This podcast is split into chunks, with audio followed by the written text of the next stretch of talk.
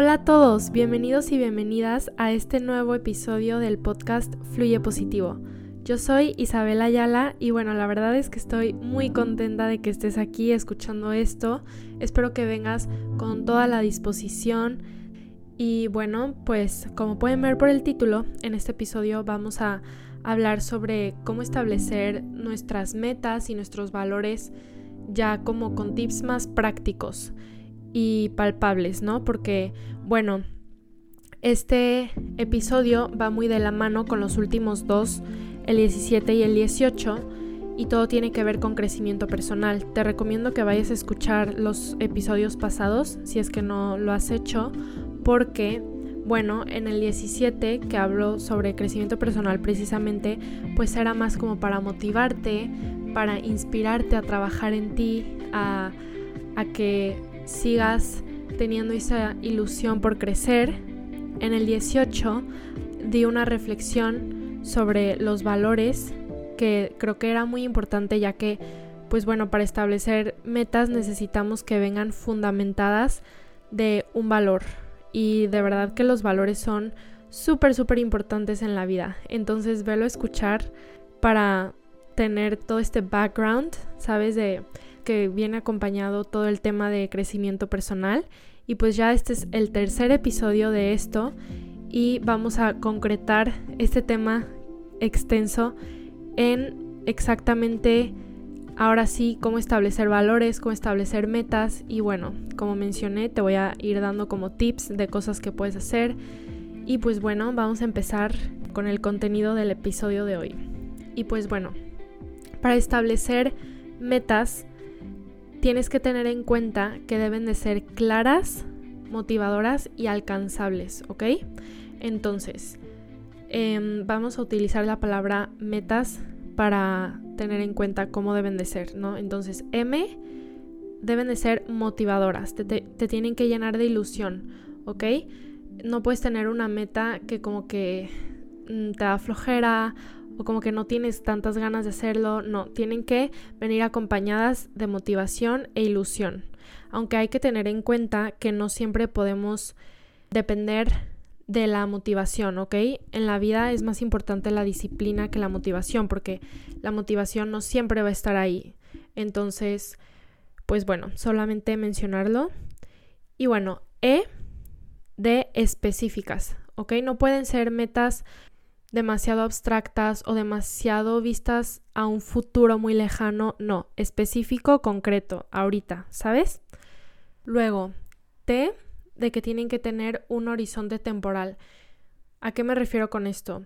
Que debes de, por ejemplo, decir, bueno, tengo esta meta y la quiero llevar a cabo o cumplirla para esta fecha.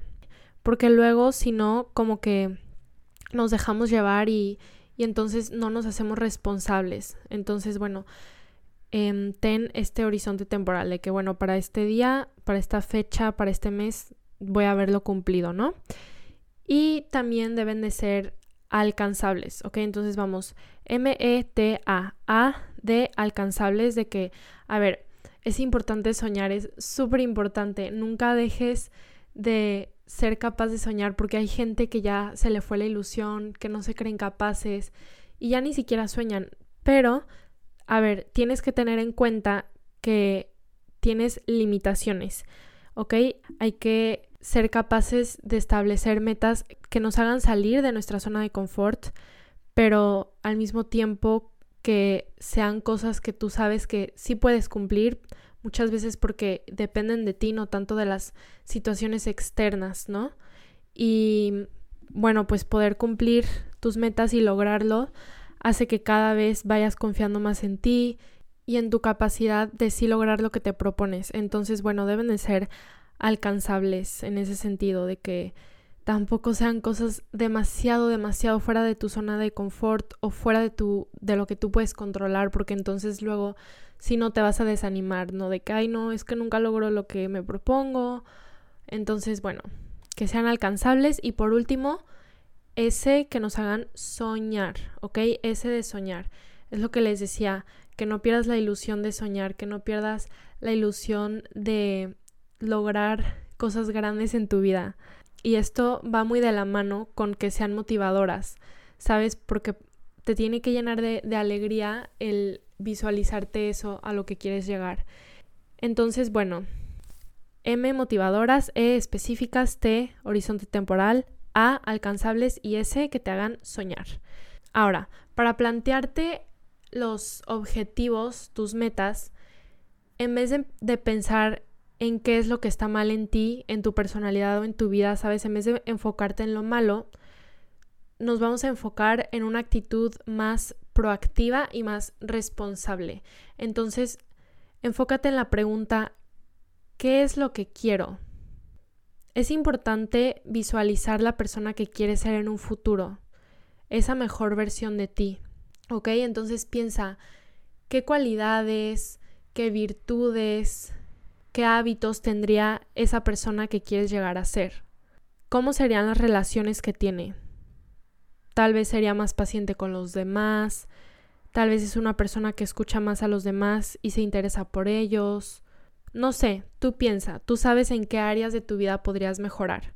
Una vez que, que tengas esta idea de la persona que quieres ser, tienes que descomponerlo en pequeños hábitos, ¿sabes? O sea, qué cosas que puedo hacer cada día me pueden ir fortaleciendo y formando para convertirme en esa persona porque muchas veces creemos que tenemos que hacer cambios como súper grandes o súper instantáneos, en el sentido de que de, de, negro saltamos a blanco, pero dejamos de lado todos los grises que hay en medio, ¿sabes? Entonces puedes ir pasito a pasito, poco a poco, y eso es lo que muchas veces nos ayuda a realmente sí cumplir con lo que nos proponemos, porque a veces si es un cambio demasiado radical, como que no estás acostumbrado, entonces ahí es cuando lo dejas, ¿sabes? Entonces como que piensen en esos pequeños hábitos que puedes tener cada día, por ejemplo.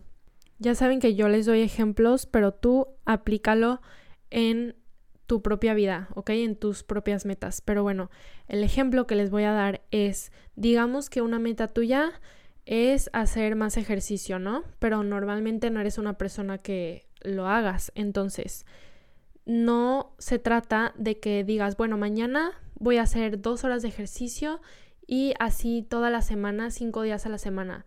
Pues es como, a ver, o sea, te vas a agotar, no lo vas a querer hacer, vas a terminar odiándolo, ¿no? Si es demasiado radical el cambio. Entonces, más bien podrías decir como, bueno, voy a hacer 45 minutos de ejercicio tres veces a la semana, voy a empezar así. O si se te hace difícil, 30 minutos tres veces a la semana. Y luego en dos semanas dices, bueno, ahora 40, ahora 50, ahora una hora.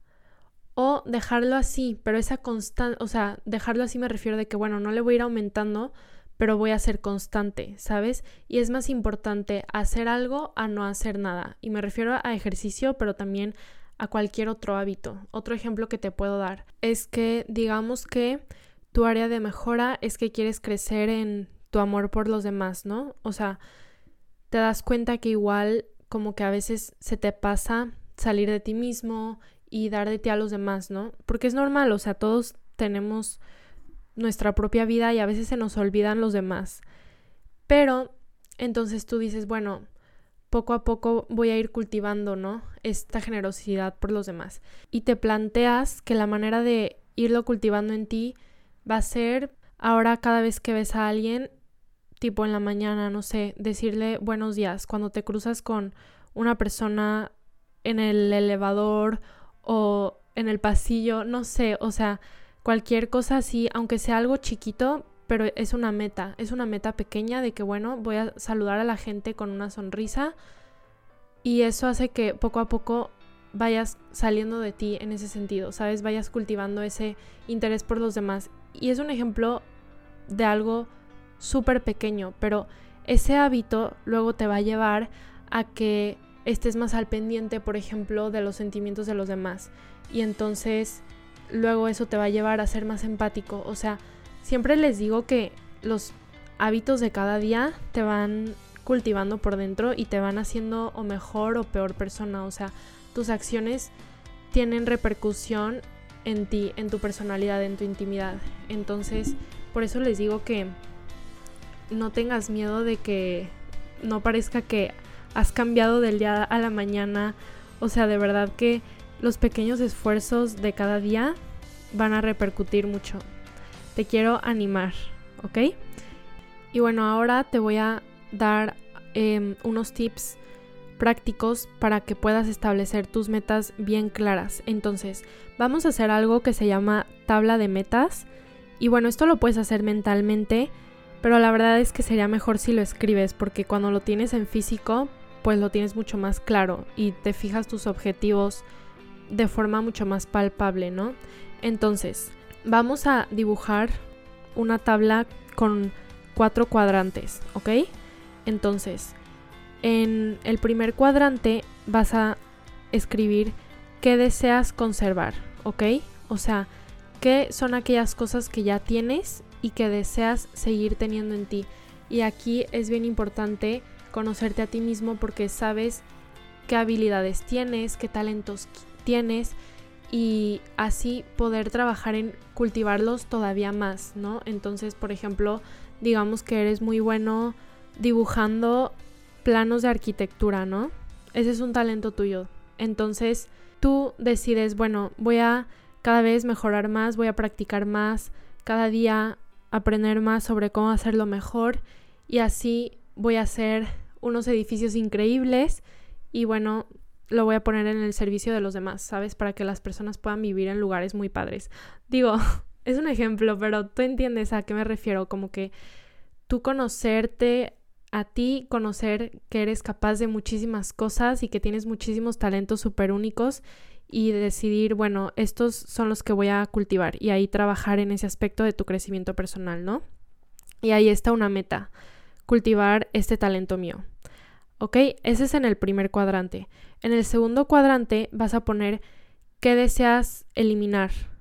Y son aquellas cosas que ya tienes, pero que no te gustan de ti o que quisieras cambiar, ¿sabes? Escribes ahí impaciencia, escribes ahí inseguridad o cualquier cosa que, bueno, no te gusta tener en tu vida, en ti. En el tercer cuadrante vas a escribir qué deseas alcanzar, ¿ok? Y aquí es, o sea, específicamente lo que a futuro has visualizado para ti, la persona que has visualizado que en la que te quieres convertir o las metas claras, objetivas como por ejemplo, profesionalmente a dónde quieres llegar. Un ejemplo sería ser titular en dos años o conseguir un ascenso en mi trabajo en agosto. O sea, no sé, pero tú entiendes a lo que me refiero, todo lo que deseas alcanzar. Y en el cuarto cuadrante vas a escribir todo lo que deseas evitar, ¿ok? Es lo que no tienes, pero en lo que no te quieres convertir.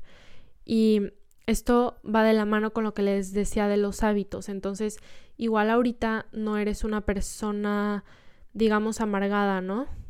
Pero si vas cultivando hábitos de pesimismo, de quejarte todo el tiempo, entonces te vas a convertir en esa persona amargada, ¿no? Entonces ahí es donde tienes que establecer como no, es, en esto no me quiero convertir y voy a evitar ser así y voy a ver qué hábitos me van a ayudar a no llegar a eso. Y bueno, cuando establezcas lo que deseas alcanzar, es ahí donde entran los valores, ¿no? Entonces ya te estableciste tus metas.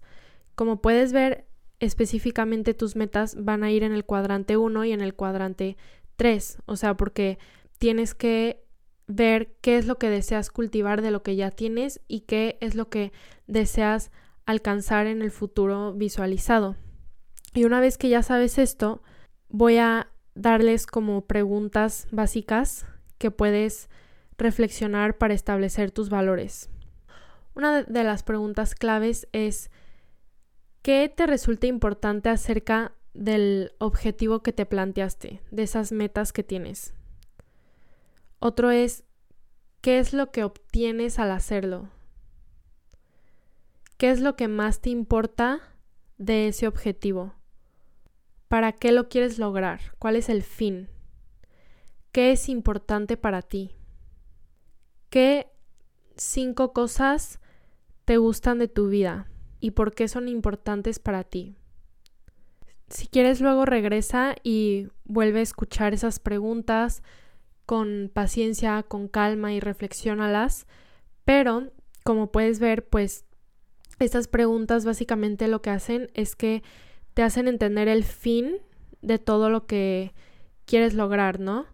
Y bueno, esto es importante porque en ocasiones las personas establecemos metas, pero tratamos de alcanzarlas sin satisfacer el valor que viene debajo, ¿no? Entonces, a ver, por ejemplo, ¿a qué me refiero con esto? Digamos que una persona quiere tener la mejor vida para su familia posible y entonces decide trabajar y pues mejorar económicamente para poder darle a su familia, pues claro, la mejor vida posible. Y bueno, luego la persona termina trabajando demasiado y se le olvida lo importante que es estar presente con su familia y deja de satisfacer ese valor que a fin de cuentas será el amor por su familia, ¿no? Porque está demasiado enganchado en el dinero y en ganar más y más y más. Entonces, es importante que sepas qué valores vas a satisfacer con esas metas. Y bueno, ya para terminar, también les quería decir que en la vida, claro, es importante tener metas porque nos dan sentido y nos dan dirección para crecer y todo, pero hay veces en la vida en las que uno es un poco más pasivo en ese sentido. Hay veces que simplemente toca disfrutar lo que se tiene en el momento sin tener necesariamente como que metas así tan claras, porque igual has llegado a un punto en el que has logrado ya muchas metas y quieres seguir constante en todo eso que has logrado y eso es muy bueno, sigue así. Pero también la cosa es que trabajar en tu crecimiento personal no siempre tiene que ser, así como les decía, demasiadas metas. También si este episodio te ha resultado como que un poco pesado o demasiado práctico, también se me hace importante mencionar que si estás en un punto de tu vida en el que tampoco es que digas, bueno, en mi vida profesional quiero llegar hasta este punto, ni nada, o sea que como te dije, solamente estás fluyendo y disfrutando lo que tienes en este momento, aún así puedes seguir trabajando en tu crecimiento personal, ¿sabes? O sea, por ejemplo, a mí me encanta leer y cultivarme por medio de libros. Igual a ti también te gusta leer. Ahorita de hecho les voy a recomendar cuatro libros que a mí me han gustado mucho y que igual a ti te van a gustar si estás escuchando este podcast. El primero es 12 reglas para vivir de Jordan B. Peterson y la verdad es que ese libro me encantó, me cambió la vida, tiene muchas cosas muy útiles, entonces te lo recomiendo. Otro es Educar los sentimientos de Alfonso Aguiló, La bailarina de Auschwitz de Edith Egger y Cómo hacer que te pasen cosas buenas de Marian Rojas. Y bueno, si no te gusta leer, puedes escuchar podcasts, puedes ver videos de YouTube también que te cultiven, o sea, puedes hablar con gente diferente a ti que, que tenga otros intereses y entonces te llene la mente como que de nuevas ideas o de nuevos conocimientos. De verdad que hay muchísimas maneras de trabajar en tu crecimiento personal y pues así como hay momentos en la vida en que tenemos bien claro como esto quiero lograr, para este tiempo quiero haber logrado esta meta y así pues también hay momentos en la vida en que nos sentimos súper satisfechos con lo que tenemos en este momento, pero eso no es razón para dejar de crecer, de cultivarte, porque en el conocimiento hay más riqueza. Ahí lo voy a dejar. Mientras más sepas, más plena va a ser tu vida. Mientras más salgas de ti, más te cultives, más pleno vas a ser. Entonces, pues bueno, sigue así. Muchísimas gracias por haber escuchado este episodio. Y bueno, pues te espero en los siguientes. Si quieres que hable de algún tema en específico, escríbeme en mi cuenta de Fluye Positivo en Instagram. Y bueno, pues si te gustó este episodio, me ayudarías muchísimo compartiéndoselo a alguien que crees que le vaya a gustar, que le vaya a servir o compartiéndolo en tus historias de Instagram, lo que sea. La verdad es que juntos podemos ayudar a esta sociedad a cada vez mejorar y crecer. Entonces, pues bueno, Que estés muy bien, nos vemos a la próxima. Adiós.